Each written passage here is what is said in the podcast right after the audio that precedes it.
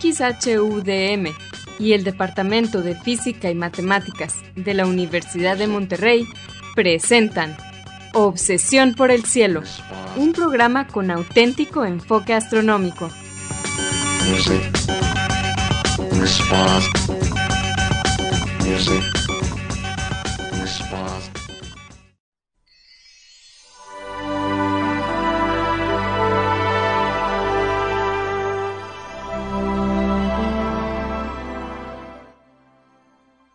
Muy buenas tardes. Sean todos bienvenidos a Obsesión por el Cielo, el único programa con enfoque astronómico y de exploración espacial en la ciudad de Monterrey y en la República Mexicana. Un servidor, Pedro Valdezada, profesor adjunto de astronomía del Departamento de Física y Matemáticas en la Universidad de Monterrey, les desea la más cordial bienvenida a este programa número 1023 de Obsesión por el Cielo, con fecha del martes 11 de julio del año 2023. En este programa comentamos y ponemos en perspectiva algunas de las noticias que se relacionan con el estudio del universo y con la exploración del espacio que se dieron a conocer en esta última semana. Para ayudarme con esto, quiero darle la bienvenida a mi coanfitrión Edgar Armada. Buenas tardes, Edgar. Hola Pedro, muy buenas tardes y buenas tardes a todos nuestros amigos de Obsesión por el Cielo. Gracias por acompañarnos eh, un martes más, una semana más, y dedicarnos eh, una hora de su tiempo para escucharnos. Esperamos que los temas que vamos a cubrir hoy sean de su interés. Les recordamos que se pueden comunicar con nosotros. Nuestro correo electrónico es obsesión por Obsesión por el cielo es en minúsculas, sin acentos ni espacios. También nos pueden dejar preguntas, comentarios o sugerencias en nuestra página de Facebook de Obsesión por el Cielo o en nuestra cuenta de Twitter de arroba o por el cielo. Si quieren escuchar programas anteriores, lo pueden hacer visitando nuestra página de internet, obsesionporelcielo.net, donde encontrarán las ligas de cada programa que almacenamos en formato de podcast y que distribuimos gratuitamente a través de nuestro sitio de hospedaje de podcast de Podbean. También en obsesionporelcielo.net encontrarán cuatro audios que hemos titulado Un paseo por el cielo. Este fue un proyecto auspiciado por la Unión Astronómica Internacional y consiste de una serie de cuatro audios en español que describen las constelaciones, sus mitologías y los objetos de interés que encontramos en ellas. Es uno para cada estación del año. Muy bien, Edgar, ¿cuáles son las noticias para esta semana? Pedro, pues esta semana eh, vamos a platicar eh, primero de una nueva imagen de Saturno obtenida con el telescopio James Webb. Y luego los temas principales, vamos a platicar de una nueva técnica que se, que se propuso una conferencia nacional de astronomía de 2023 para eh, evaluar las cualidades de la materia oscura utilizando ondas gravitacionales. Y finalmente vamos a hablar de la misión Euclides de la Agencia Espacial Europea, que ya está en ruta al lugar donde va a estar estacionado este observatorio espacial. Muy interesante por las consecuencias a futuro que estos datos, los datos que se obtengan, pueda, eh, puedan tener para eh, explicar la materia oscura. Y antes de que me digan que se me olvidó, quiero mandar un saludo y nuestro aprecio y agradecimiento a algunos de los compañeros de Radio DEM que nos ayudan a que la transmisión de este programa salga perfectamente todos los martes de 7 a 8 pm en el 90.5 de FM Radio DEM en la ciudad de Monterrey y su área metropolitana. Hoy tenemos seleccionados a Antonio Calderón, Vicente Magallanes y a Salia Simón. A todos ustedes, incluyendo los que no hemos mencionado, eh, nuestro agradecimiento de siempre. Muy bien, pero como siempre vamos a comenzar el programa con la sección de Explorando las Estrellas con Loni Pacheco. En esta sección, Loni, que también es el anfitrión del canal de YouTube de Cielos Despejados, nos platica sobre los eventos astronómicos más vistosos que podremos observar en el cielo durante la siguiente semana. Adelante, Loni.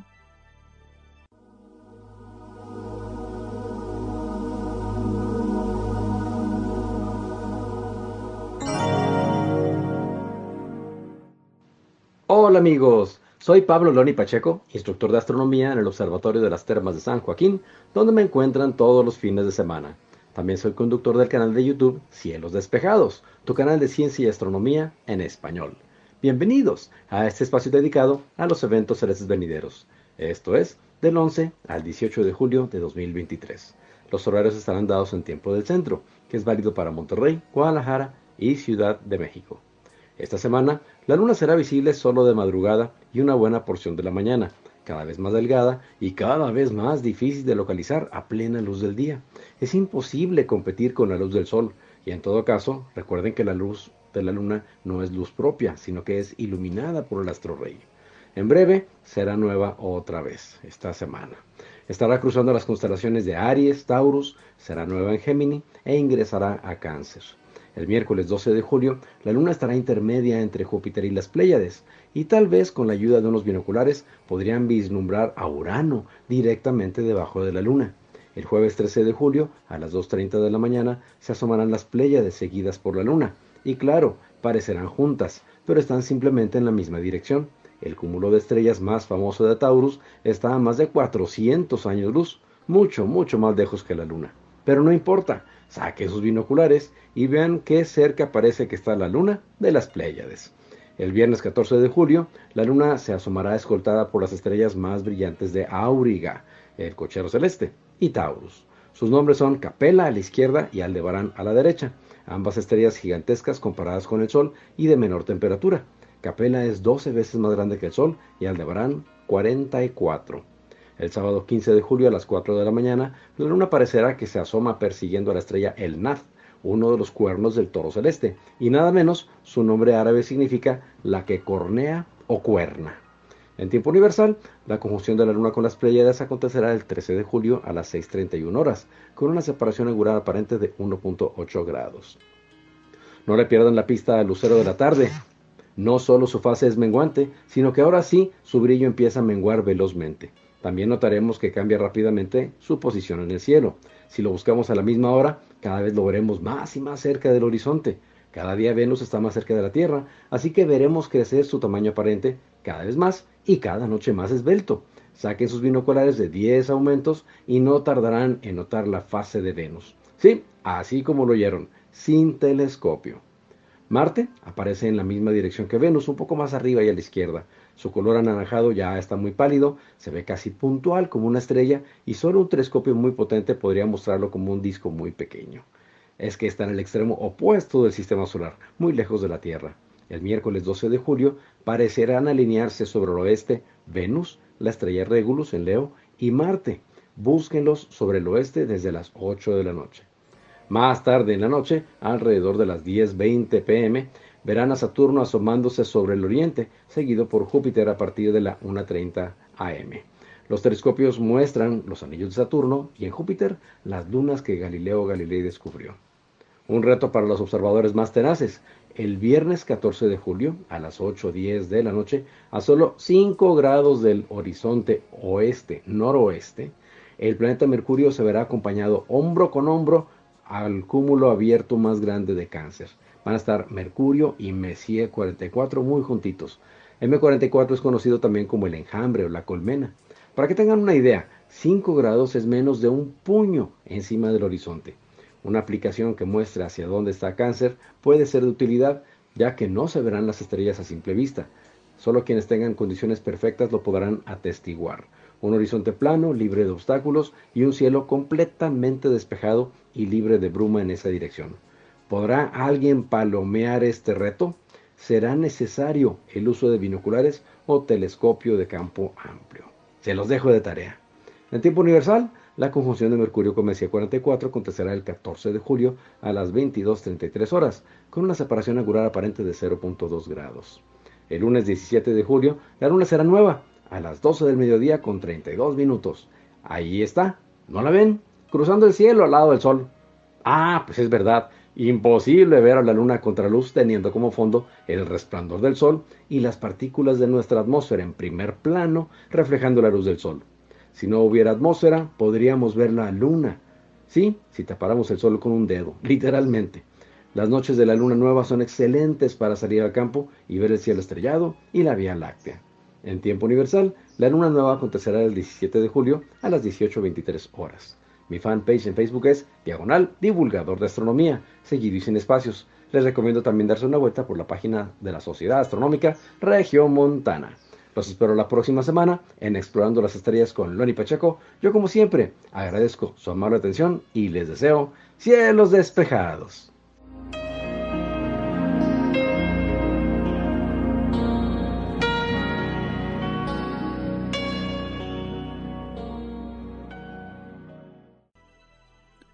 Gracias, Loni, como siempre, por tus efemérides astronómicas semanales. Y pues bien, como dijo Edgar, vamos a empezar el programa con una pequeña noticia de una imagen de Saturno tomada por el telescopio espacial James Webb. Muy bonita a propósito. Esta imagen fue tomada el 25 de junio con la cámara infrarroja con una longitud de onda de 3.23 micras. Es el infrarrojo cercano pero lo más interesante es que esa longitud de onda es, corresponde a absorción de metano, del gas metano en la atmósfera. Entonces en la imagen se ve Saturno oscuro con un, muy leve brillo del metano, pero los anillos se ven muy brillantes, muy bonitos. También podemos ver algunas lunas y... Em, ¿Qué más? Pues la atmósfera de Saturno, que era lo más interesante me llamó mucho la atención esto por lo, estético que era. Bueno, a mí me ha llamado mucho la atención esta imagen.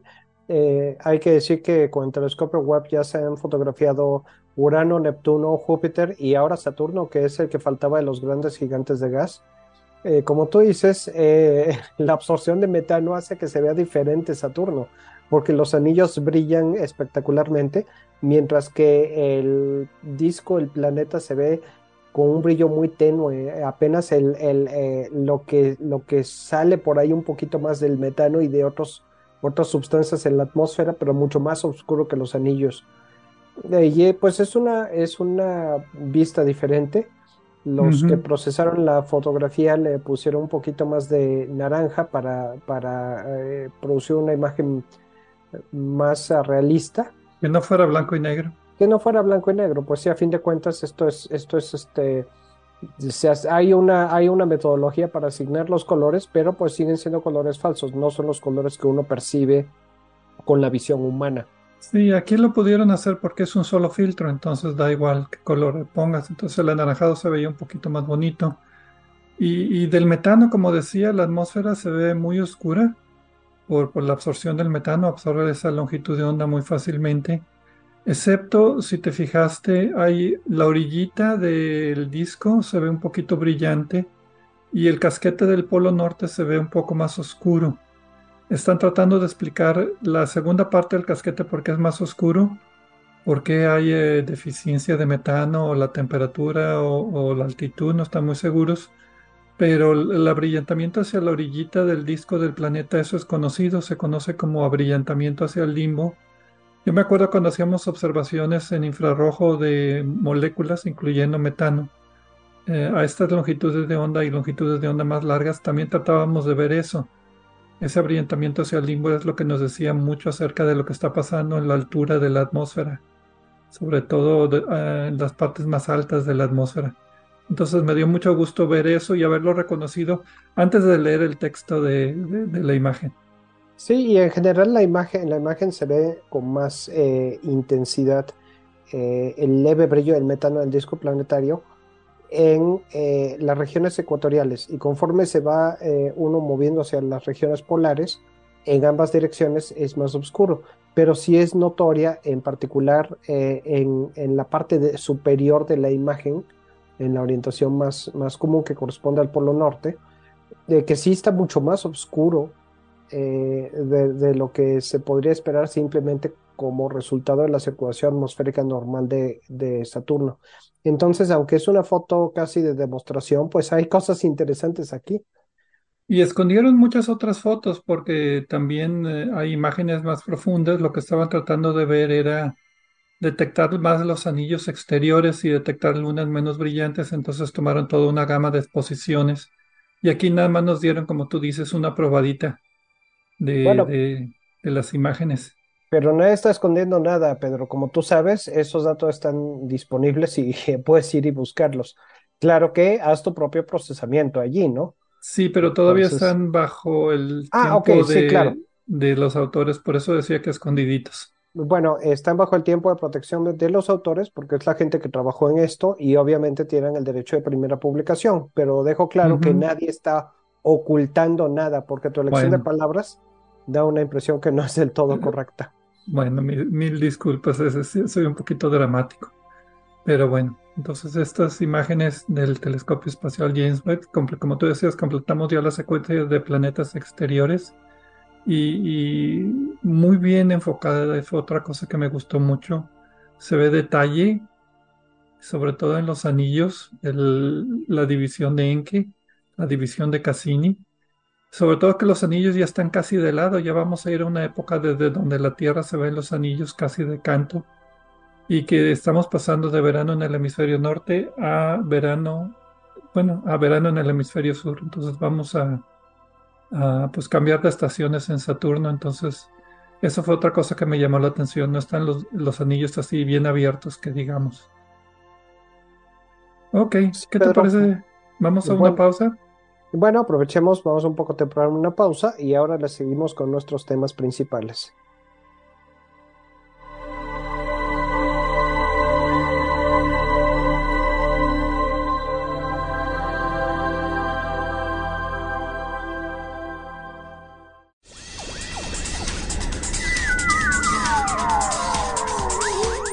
Sigue explorando el cielo con nosotros. En un momento continuamos.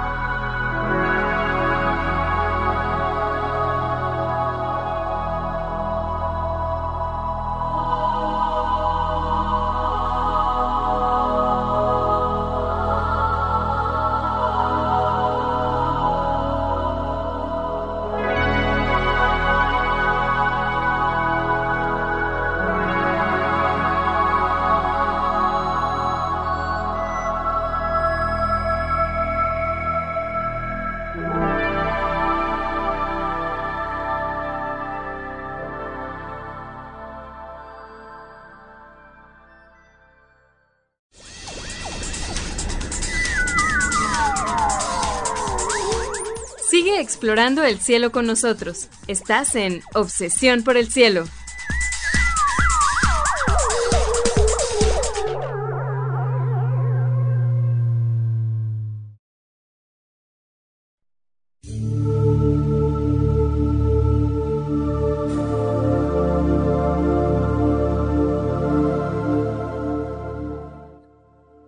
Regresamos a Obsesión por el Cielo con las noticias astronómicas de esta semana. Un servidor, Pedro Valdés y Edgar Armada. En la primera parte del programa comentamos sobre una muy bonita imagen del telescopio espacial James Webb del planeta Saturno, tomado con un filtro especial que absorbe el gas, bueno, las emisiones del gas de, metano. Y pues eh, se ve peculiar, no es la imagen de costumbre de un planeta brillante con anillos brillantes, en este caso el planeta es oscuro. Y también Donny Pacheco nos compartió sus efemérides astronómicas. Y pues nos vamos aquí de esta vecindad, nuestro sistema solar, a pues los lugares más recónditos del universo. Vamos a hablar ahora de materia oscura y de energía oscura en la siguiente parte. En este caso vamos a hablar acerca de un nuevo método para detectar materia oscura, para caracterizar materia oscura y es un método que a mi parecer es todavía más complicado, es utilizando ondas gravitacionales.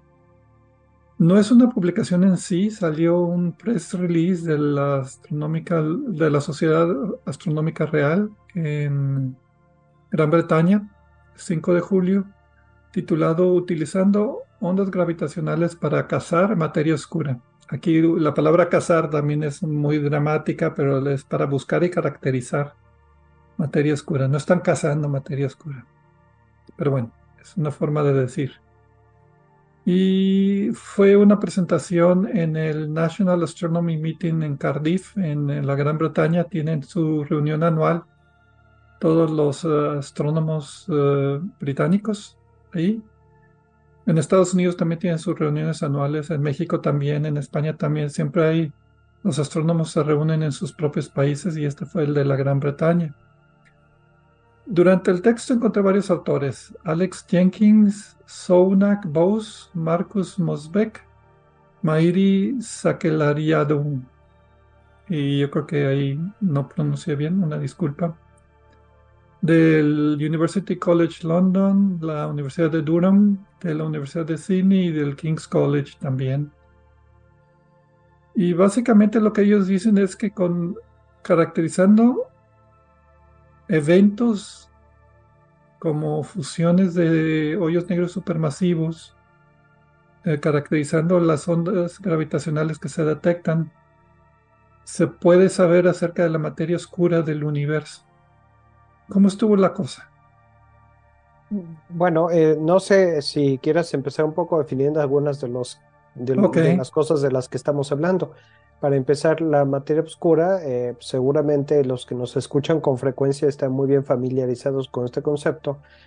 Es la materia que no eh, se puede, que no interactúa aparentemente con la luz y recientemente estamos viendo que casi no interactúa con nada. La única, el único efecto conocido que tiene es el efecto de gravedad. Y precisamente así es como se detectó originalmente, porque las observaciones de las galaxias nos daban la velocidad de rotación de, la, velocidad a la que están girando sobre sus ejes y la velocidad era tal que de acuerdo a la materia que estimamos que está allí, materia visible, materia, materia visible, eh, las galaxias están girando demasiado rápido y ya deberían de haber lanzado, ya se deberían de haber desbaratado por la velocidad de giro, por la aceleración que, que, hubiera lanzado las estrellas y el gas hacia afuera de la galaxia, hubiera escapado su propia gravedad. Pero claro que las galaxias están allí.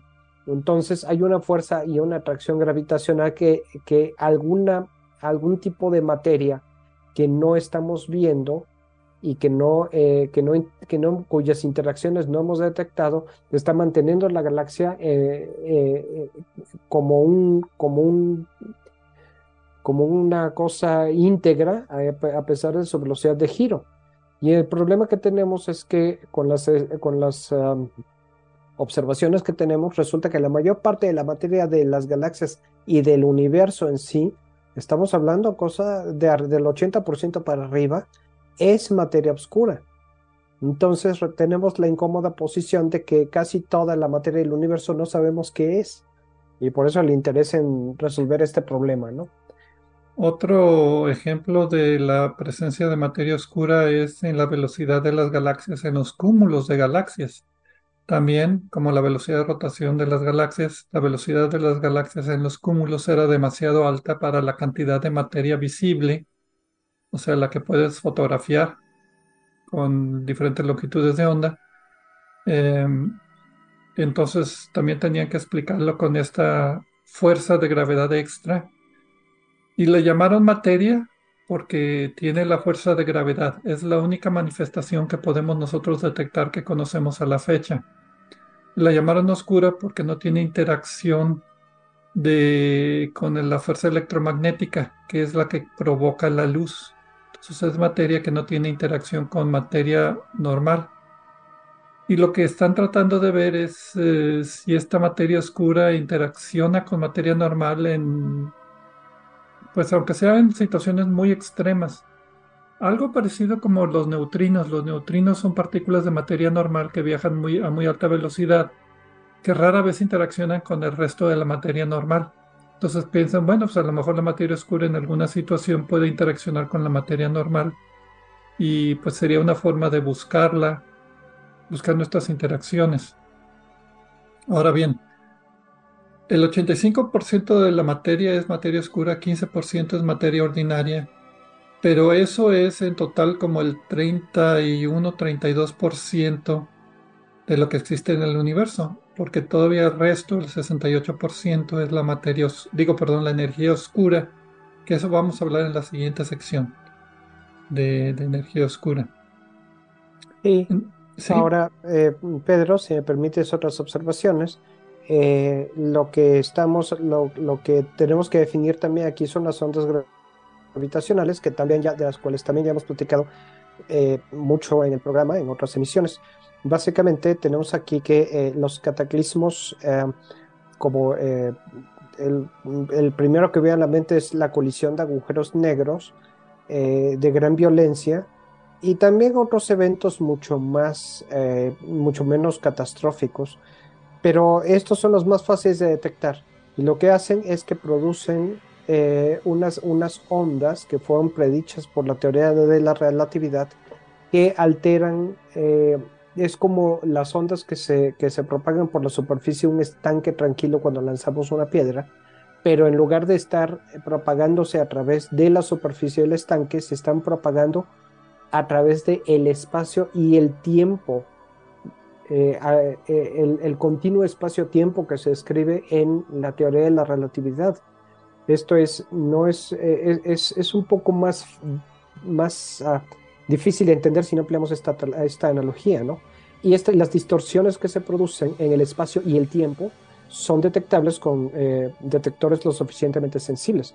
Esto no se había logrado hacer hasta hace unos años eh, y ahora eh, ya pues se está empezando a caracterizar eh, y hacer observaciones con esta tecnología de varios eventos. Y lo que los autores proponen precisamente es que se pueden hacer, utilizar las ondas gravitacionales para estudiar la naturaleza de la materia oscura. O sea, lo que ellos hacen es simulaciones de computadora. Sea, estas no son observaciones, hacen predicciones de lo que se podrá observar en el futuro cuando los instrumentos mejoren. Entonces, ellos en sus modelos dicen que si la materia oscura interactúa con materia normal, en, el caso particular neutrinos, porque de la materia normal neutrinos son los más abundantes, si hay alguna interacción, las galaxias que se forman durante la formación del universo um, lo hacen en menor proporción, o sea, hay una mayor dispersión la energía liberada en la interacción de la materia oscura con, con la materia normal, con los neutrinos, produce que los cúmulos de galaxias tengan menos galaxias de un modelo donde la materia oscura no interacciona con la materia normal. ¿Ok? Pero ellos dicen que estas, eh, esto es muy difícil de medir con, con luz normal porque afectaría principalmente las galaxias chiquitas en los cúmulos de galaxias y esas pues, son las más difíciles de encontrar. Necesitaríamos tener un censo completo del número de galaxias en los cúmulos de galaxias y pues siempre vamos a batallar con las galaxias chiquitas, son las más difíciles de, detectar. Entonces lo que ellos dicen entonces ahora es que eh, las ondas de gravedad producidas por hoyos negros en los universos con los universos. En, bueno, en universos que ellos modelaron. Ah, ok. Con mayor materia oscura, o sea, con, con, cantidad de materia oscura que interacciona, es menor esos modelos, o sea, las interacciones de ondas gravitacionales son menores que en un modelo donde el universo, donde la materia oscura no, no interacciona. Es más o menos la misma idea, o sea, si la materia oscura interacciona con la materia normal, la formación de cúmulos y de galaxias es más, más suelta y habría menos fusión de hoyos negros supermasivos que en universos donde la materia oscura no interacciona con la materia normal. Esos universos tendrían más interacciones gravitacionales más detecciones de ondas de gravedad. Eso fue lo que le entendí. Sí, eh, creo que tu resumen es, em, bueno, es un, concepto complejo, pero tu resumen está correcto. Tenemos varios candidatos para la materia oscura. No voy a mencionarlos todos porque no se trata de eso este, este segmento, pero básicamente... no, es política, no, no vamos a votar por los candidatos. No vamos a votar por los candidatos, pero eh, los tres que han liderado las búsquedas son primero las, las partículas eh, de interacción débil, eh, que se están buscando con todos los equipos y todas las teorías. Mucha gente está buscando en esto, ¿no? Los acciones, que son partículas de masa baja y que por el momento es mi candidato favorito. Y los, eh, uno que ya que, que, tuvo mucho auge, pero que realmente ya se está descontando, son los objetos masivos en el halo de las galaxias, que son básicamente estrellas de neutrones, agujeros negros, eh, enanas marrón, enanas blancas, etc. Materia normal. Materia normal ocultándose. Pero eh, la cosa es que cada una de estas probabilidades y otras que no hemos mencionado producen una cantidad, una cantidad diferente de fusiones de agujeros negros, una cantidad diferente de formación de galaxias. Y la cantidad diferente de formación de galaxias produce una cantidad diferente de colisiones de agujeros negros. Y esto es fácil de cuantificar con las señales de ondas gravitacionales. Entonces, lo que los autores proponen es, si contamos la cantidad de eh, eventos de ondas gravitacionales, podemos hacer, podemos ver a cuál de nuestros modelos y a cuál de nuestras simulaciones corresponden. Y con eso tenemos, eh, nada más identificamos la simulación que utiliza el candidato, eh, el candidato que identifiquemos para explicar la materia oscura y pues eso nos dice algo sobre la materia oscura. Eh, la, característica clave aquí es qué tanto la materia oscura interactúa con materia normal. Y esto eh, depende de, cómo, de cómo, de los parámetros de los modelos, pero es una pista que podemos derivar de esta información de las ondas gravitacionales. Entonces, eh, pues no es, no es tan, tan fácil como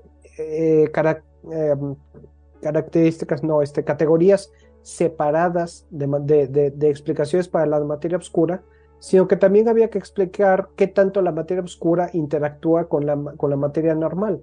Puede ser que mucho, puede ser que nada, y puede ser cantidades intermedias, como tu ejemplo de los neutrinos, que interactúan muy poco con la materia normal. Entonces, eh, nos da información por dos lados. Primero, nos dice qué teoría actual es más adecuada para explicar lo que se detecta en cuanto a eventos de ondas gravitacionales.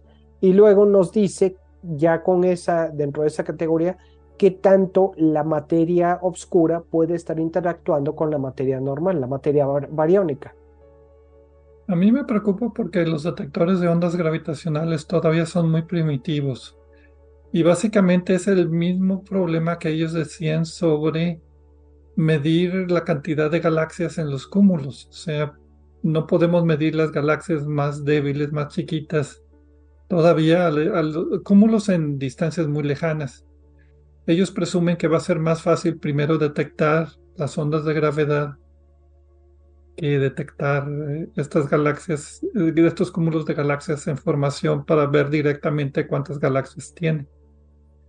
Tienes razón, Pedro, y eso nos lleva a, eh, con lo que siempre terminamos casi todos los, los estudios, eh, eh, eh, Mairi Sakelare Ariadu, de uno de los autores, dice que los detectores de ondas gravitacionales de tercera generacional nos van a dar datos que ofrezcan una nueva e independiente manera de probar los modelos actuales de materia oscura.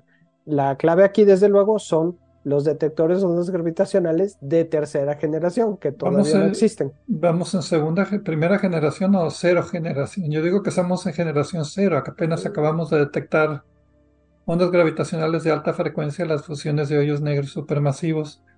Y eh, pues la semana pasada o antepasada hablamos acerca de ondas gravitacionales de baja frecuencia, estudiando pulsares. Entonces yo digo que apenas estamos en generación cero. Pues sí, así es esto. Ok. Bueno, vamos entonces a una pausa, así le dejamos y vamos a regresar ahora a hablar acerca de energía oscura. Regresamos.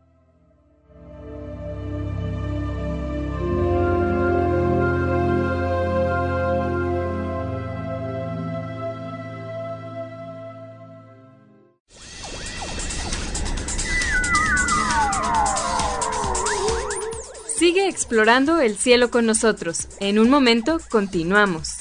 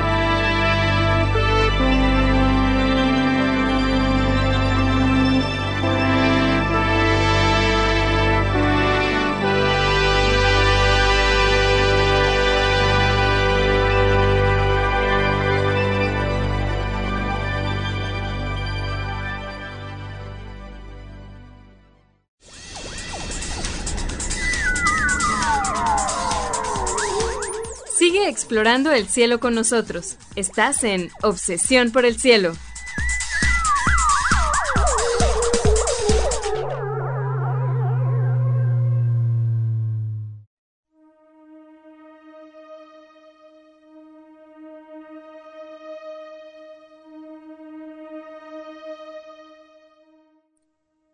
Regresamos a Obsesión por el Cielo con las noticias astronómicas de esta semana. Edgar Armada y un servidor, Pedro Valdés. En la primera parte del programa hablamos sobre una muy bonita foto de Saturno tomada por telescopio espacial James Webb, que completa la serie de imágenes de los planetas exteriores Júpiter, Saturno, Urano y Neptuno. Eh, también Loni Pacheco nos compartió sus efemérides astronómicas de esta semana. Y en la segunda parte del programa hablamos acerca de una nueva forma de, poder caracterizar y detectar materia oscura utilizando ondas o detecciones de ondas gravitacionales. Un poco difícil de entender, de explicar, pero pues eventualmente así empiezan las ideas, eventualmente algunas son buenas, otras no tanto, a ver si esta es realizable en un futuro no tan lejano, que lo podamos ver aquí en Obsesión por el Cielo. Pues sí, Pedro, y ahorita quiero recordarles, como suelo ser, a menos que se me olvide, lo cual también ha sucedido, el programa, nuestro otro programa, nuestro programa hermano, eh, el punto focal de Obsesión por el Cielo, es un programa que solo tenemos disponible en podcast porque es de mayor duración, alrededor de 90 minutos, cosa de hora y media. Nos acompaña, además de nosotros dos, está con nosotros el doctor Gerardo Ramón Fox, y entre los tres pues eh, hacemos algo que queremos que sea como una plática de sobremesa sobre algún tema astronómico. Eh, normalmente eh, está disponible el primero de cada mes, es un programa que sacamos mensualmente. Acabamos de hablar en el de este mes de la evolución de la atmósfera de la Tierra y es algo interesante porque es un tema que vincula el espacio con nuestro planeta, el calentamiento global y pues la historia de cómo fue que la atmósfera se modificó por la aparición de vida y todo eso. Me pareció un programa muy interesante. Claro, yo propuse el tema, pero esperamos que a ustedes también les guste. Entonces, si lo quieren escuchar, pues está disponible a través de las plataformas de podcast en, la cual, en las cuales se distribuye el podcast de este programa, empezando por Podbean y todas las demás eh, a los que, se, que lo accesen desde allí. Muy bien, y ahora nos toca hablar de energía oscura. La sección pasada fue materia oscura, ahora es energía oscura. Hay que recordar un poquito acerca de, bueno, vale la pena recordar un poquito acerca de la materia oscura. O sea, todo el universo lo podemos dividir en tres cosas. Energía oscura, materia oscura y materia ordinaria. Y resulta que la energía oscura es el 68.2% de lo que existe en el universo no conocemos nada de la energía oscura excepto que es lo que parece que es lo que expande el universo constantemente. Se llama oscura porque no emite ninguna radiación. Es como la materia oscura que tampoco emite radiación electromagnética. Bueno, la energía oscura no, no, no la conocemos. Eh, la materia oscura viene siendo el 26.8% de lo que hay en el universo y hablamos en la sección anterior un poco de materia oscura. Su característica y la única que podemos detectar hasta el momento es su fuerza de gravedad, su presencia y causa fuerza de gravedad. Y pues el resto, el 5% de lo que queda es la materia ordinaria. Estrellas, planetas, gases, nebulosas, neutrinos y otras partículas exóticas, todas esas componen el 5% de lo que es el universo. Entonces, pues, ¿cómo podemos estudiar estas cosas oscuras, no, sé cómo llamarlas, porque pues 95% del universo es intangible para nosotros. Entonces, eh, para ayudarnos con esto, la Agencia Espacial Europea acaba de lanzar una misión, un telescopio espacial llamado Euclides, para estudiar precisamente la materia y la energía oscura. Entonces, esto sucedió el primero de julio y fue desde Estados Unidos, desde Florida, en un Falcon 9 de SpaceX. Fue lanzado el, telescopio espacial o misión espacial Euclides em, a una órbita similar a la del telescopio espacial James Webb. Una órbita alrededor del punto de Lagrange 2, o sea, detrás 1.1 millones de kilómetros detrás de la Tierra, en línea con el Sol. Ahí también está la, nave, el telescopio espacial Gaia también está orbitando en ese punto de Lagrange 2. Y eh, nada más iba a decir que no fue lanzada por originalmente como se pretendía en una misión Soyuz, en un cohete Soyuz ruso, por lo de la guerra en Ucrania. Entonces, eh, SpaceX salió al, desquite y lo, lo acaban de lanzar exitosamente y va en rumbo a este lugar para hacer observaciones. Pues sí, eh, me parece a mí, eh, bueno, lo, el lanzamiento es lo de menos.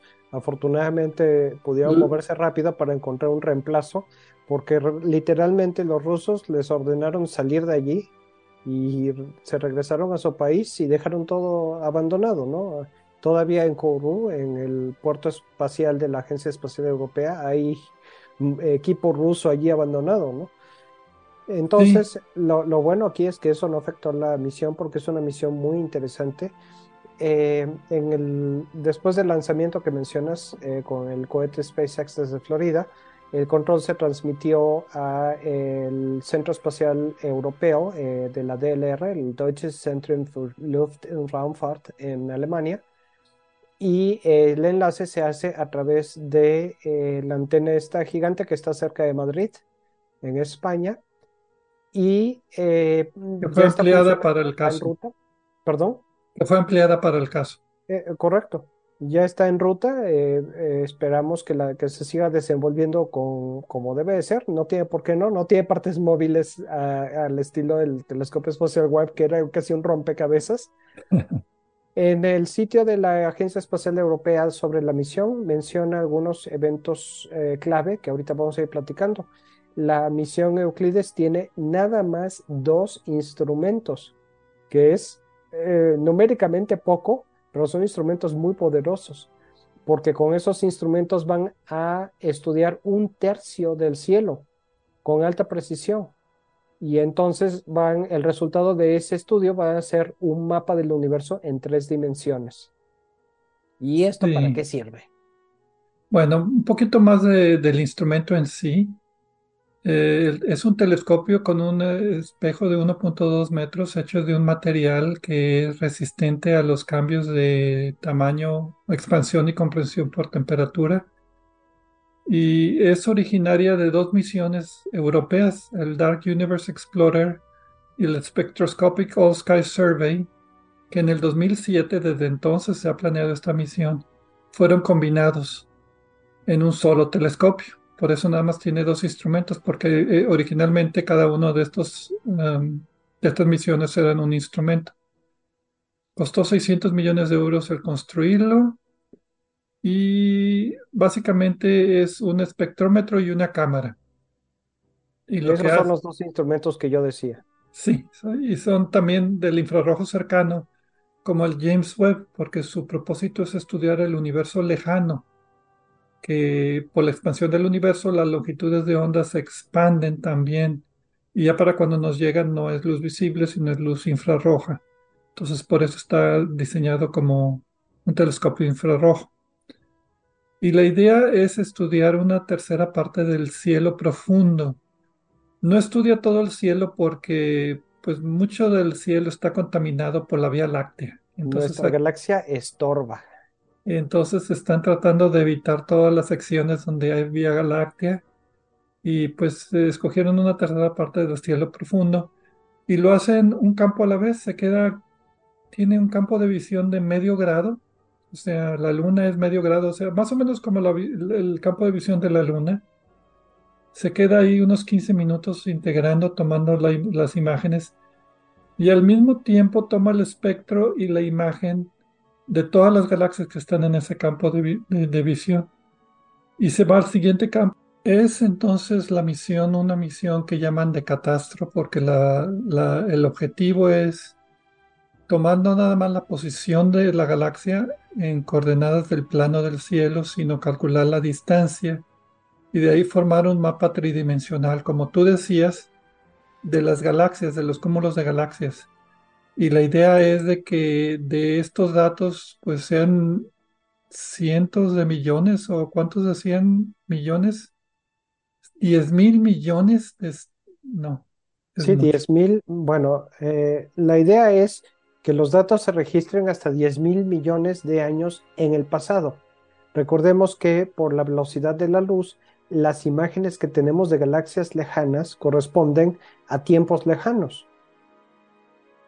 Ok, y aquí estoy tratando de ver cuántos millones de estrellas, perdón, de galaxias. no, no encuentro el dato, pero son, son cientos de millones. Entonces, y de ahí lo que ellos quieren hacer es hacer un mapa tridimensional acerca de la estructura del universo para buscar cosas como oscilaciones acústicas bariónicas, así les llaman, a digamos las... Eh, vibraciones originales de la, de la explosión del Big Bang que se pueden detectar en acumulaciones de, de ¿cómo se llama?, de materia, así en forma de, de, como de que partes un poquito más acordeonadas y otro menos acordeonadas de, de, de materia normal, de galaxias. Y también lo que están buscando es distorsiones en las imágenes, por eso toman fotografía también de la galaxia para ver si tiene alguna lente gravitacional ahí que lo esté afectando y aprender acerca de la materia oscura. Hacerlo de una forma consistente en una tercera parte del cielo, en lugar de como le hacemos ahorita con telescopio espacial Hubble, por ejemplo, que vemos regiones muy específicas ya caracterizadas y las caracterizamos a morir. Bueno, aquí ya sería de todo el cielo para buscar generalidades acerca de la distribución de la materia oscura. Sí, la idea eh, de los instrumentos que tienen, los dos instrumentos es, el primero es una cámara que sí trabaja en luz visible y la idea es obtener, es una cámara de 600 millones de píxeles y eh, la idea, perdón. Sí, me dio risa porque son 600 millones de euros, entonces pensé un millón de euros por píxel. Ok, bueno, hasta eso, para una misión europea es un costo muy, muy bajo. ¿eh? Pues sí. De todas maneras, eh, eh, este instrumento va a tener la información que va a servir, entre otras cosas, para calibración y para detectar la deformación de galaxias. el otro instrumento eh, es una cámara con, detectores sensibles al infrarrojo cercano de 65 millones de píxeles. Y la idea es obtener precisiones de baja precisión, digo, mediciones de baja precisión del desplazamiento al rojo, o sea, las distancias de más de mil millones de galaxias. Y luego, con el mismo instrumento, utilizando un espectrómetro eh, sin rejilla, obtener datos de, también infrarrojo cercano para obtener corrimiento al rojo, otra vez, o sea, las distancias muy precisos de millones de galaxias. Entonces vamos a tener datos precisos de mil millones de galaxias y datos ultra precisos de millones de galaxias. Estos resultados son 10 veces mejores que los que se pueden eh, eh, obtener eh, con instrumentos aquí en la Tierra, ¿no? Y pues esto no se va a hacer de un día para otro. La misión va a tener varios meses. bueno, primero tiene que llegar a la órbita del punto L2 y después tienen que probar los instrumentos. Son varios meses, creo que tres meses de prueba de, de que sí funcione todo bien, de calibraciones, y después son seis años de la misión normal, con una posible extensión, pero pues ya conocemos que todas estas naves espaciales que siempre dicen que va a durar X tiempo, vienen durando el doble o el triple. Igual con el James Webb, igual con el telescopio espacial Hubble, los hacen tan conservadoramente que sí va a durar bastante tiempo. Eh, pues sí, y esta es una misión relativamente simple, pero eh, va a resultar revolucionaria porque van a ser los datos más precisos que vamos a tener sobre, que nos van a ayudar a tener eh, parámetros, los mejores parámetros que jamás hemos tenido para estudiar y tratar de explicar los fenómenos más misteriosos de la astronomía y la astrofísica actual, la materia oscura y la energía oscura. Por eso es que nos llamó la atención esta noticia y eh, pues es una buena noticia y es una misión muy interesante y seguramente vamos a estar hablando mucho de lo que vaya saliendo con estos datos en los próximos años. Con la liberación de datos, sí, porque está estudiando básicamente tan en el pasado que está viendo las galaxias antes y después, o sea, durante la transición donde el universo pasó a ser dominado por gravedad al mero principio, a cuando era dominado por la expansión de la energía oscura en las épocas intermedias y en las épocas actuales. Entonces, eh, está tratando de caracterizar esas épocas y ver cómo pasó de una a otra y qué podemos aprender en el proceso acerca de la energía oscura y la materia oscura. Pues sí, y eh, otros datos interesantes de esta misión es que participan esencialmente 13 naciones europeas, Estados Unidos, Japón y Canadá. Eh, hay eh, muchos científicos de todos estos países que ya fueron designados por las agencias de sus países para participar. Es un proyecto verdaderamente internacional. Eh, y, está tratando de ganarles al telescopio espacial Nancy Grace Roman, que va a ser algo similar, y al telescopio Vera Rubin, que va a estar en la superficie de la Tierra, que también están diseñados para hacer catastros de objetos de cielo profundo. Sí, esto, esto eh, eh, realmente más, más, más que competencia creo que es complemento, ¿no? Eh, hay alrededor de 1.200 investigadores en más de 100 institutos o, laboratorios en 18 países. Y pues el hecho de que sea internacional también, además de que ayuda a distribuir el costo, pues ayuda también a distribuir el conocimiento y a generar más, más más conocimiento, ¿no? Eh, la idea es que los datos eh, complementen lo que hay de las misiones que tú dices el y, que provea objetivos para después estudiar con el telescopio web o el radiotelescopio Atacama en Chile o otras misiones europeas o de otros países como el Gran Telescopio Europeo, el muy grande telescopio, el telescopio 30 metros, eh, y, el telescopio, el arreglo del kilómetro cuadrado, que son algunos de los instrumentos propuestos para el futuro. Muy bien, estaremos pendientes de esta misión y de sus resultados. Y por lo pronto, pues se nos terminó el tiempo. Muchas gracias a todos aquí por escucharnos en Obsesión por el Cielo. Y nos vemos la siguiente semana.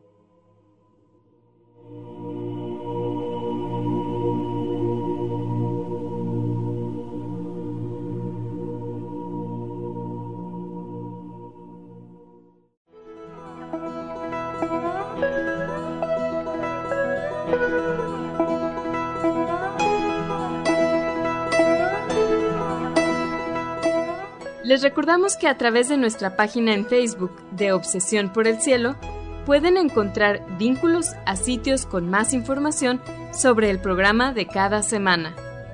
También pueden sugerir temas, hacernos preguntas de astronomía y encontrar los podcasts de cada programa.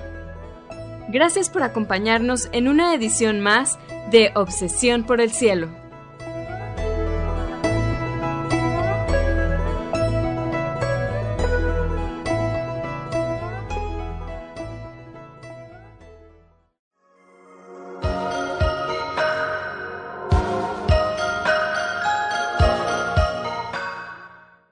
Sintonizas XHUDEM 90.5 frecuencia modulada, 3000 watts de potencia, transmitiendo desde el Laboratorio de Medios de la Universidad de Monterrey. Avenida Morones Prieto 4500 Poniente, Colonia Jesús M. Garza, San Pedro Garza García, Nuevo León, México.